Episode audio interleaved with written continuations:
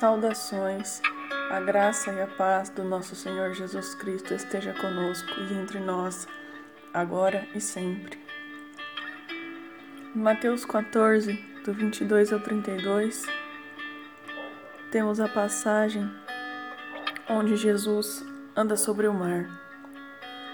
Já era tarde da noite, Jesus estava no monte orando, enquanto os discípulos estavam no barco no mar e o barco já estava longe e estava muito agitada pela, pelo vento, açoitada pelas ondas. Então Jesus, saindo do monte, foi ter com eles andando sobre o mar. E quando os discípulos viram que era ele, assustaram-se, perturbaram-se e exclamaram: É um fantasma! E gritaram de medo. Mas Jesus disse: tem de bom ânimo, não temais. Sou eu. Disse Pedro: Se és tu mesmo, Senhor, ordena que eu vá para as águas acima, até onde você está. E Jesus disse: Pois venha.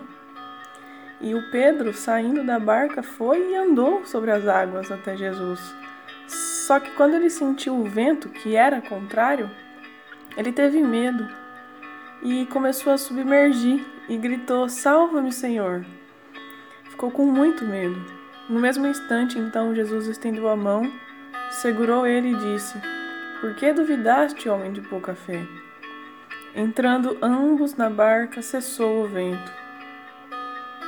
É.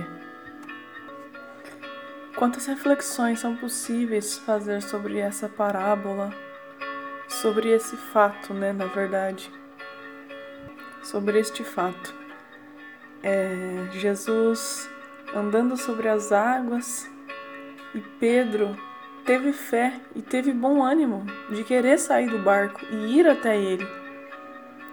E mesmo que ele submergiu, mesmo que ele afundou, ele teve a coragem e teve o ímpeto de sair e ir até Jesus sobre as águas, mesmo com os ventos contrários, mesmo com medo.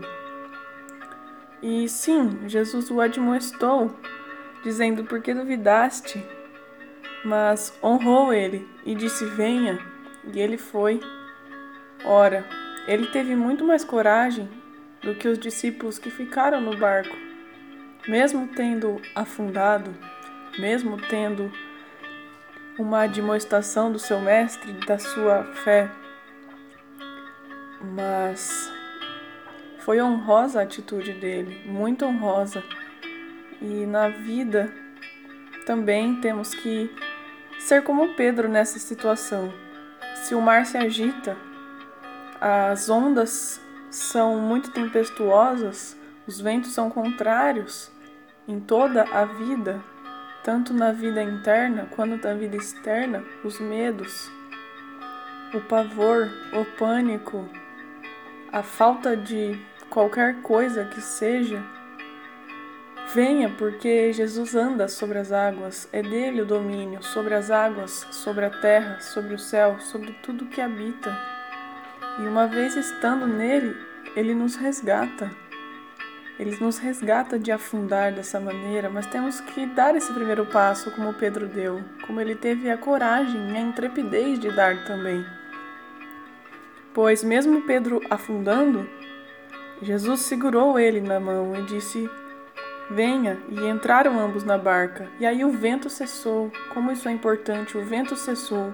Uma vez que ele encarou o vento, que ele encarou a tempestade, e mesmo não conseguindo sozinho, tinha alguém ali que conseguia por ele. E esta é uma revelação importante. Sozinhos não conseguimos. Sozinhos não conseguiremos muitas coisas muitas elevações que precisamos fazer, muitos enfrentamentos, mas tem um que consegue e fez e que disse: Eu venci o mundo, tem de bom ânimo, porque eu venci o mundo. Entreguemos para Ele os ventos tempestuosos da nossa vida, as ondas contrárias, porque Ele venceu o mundo e nós, com Ele, também venceremos.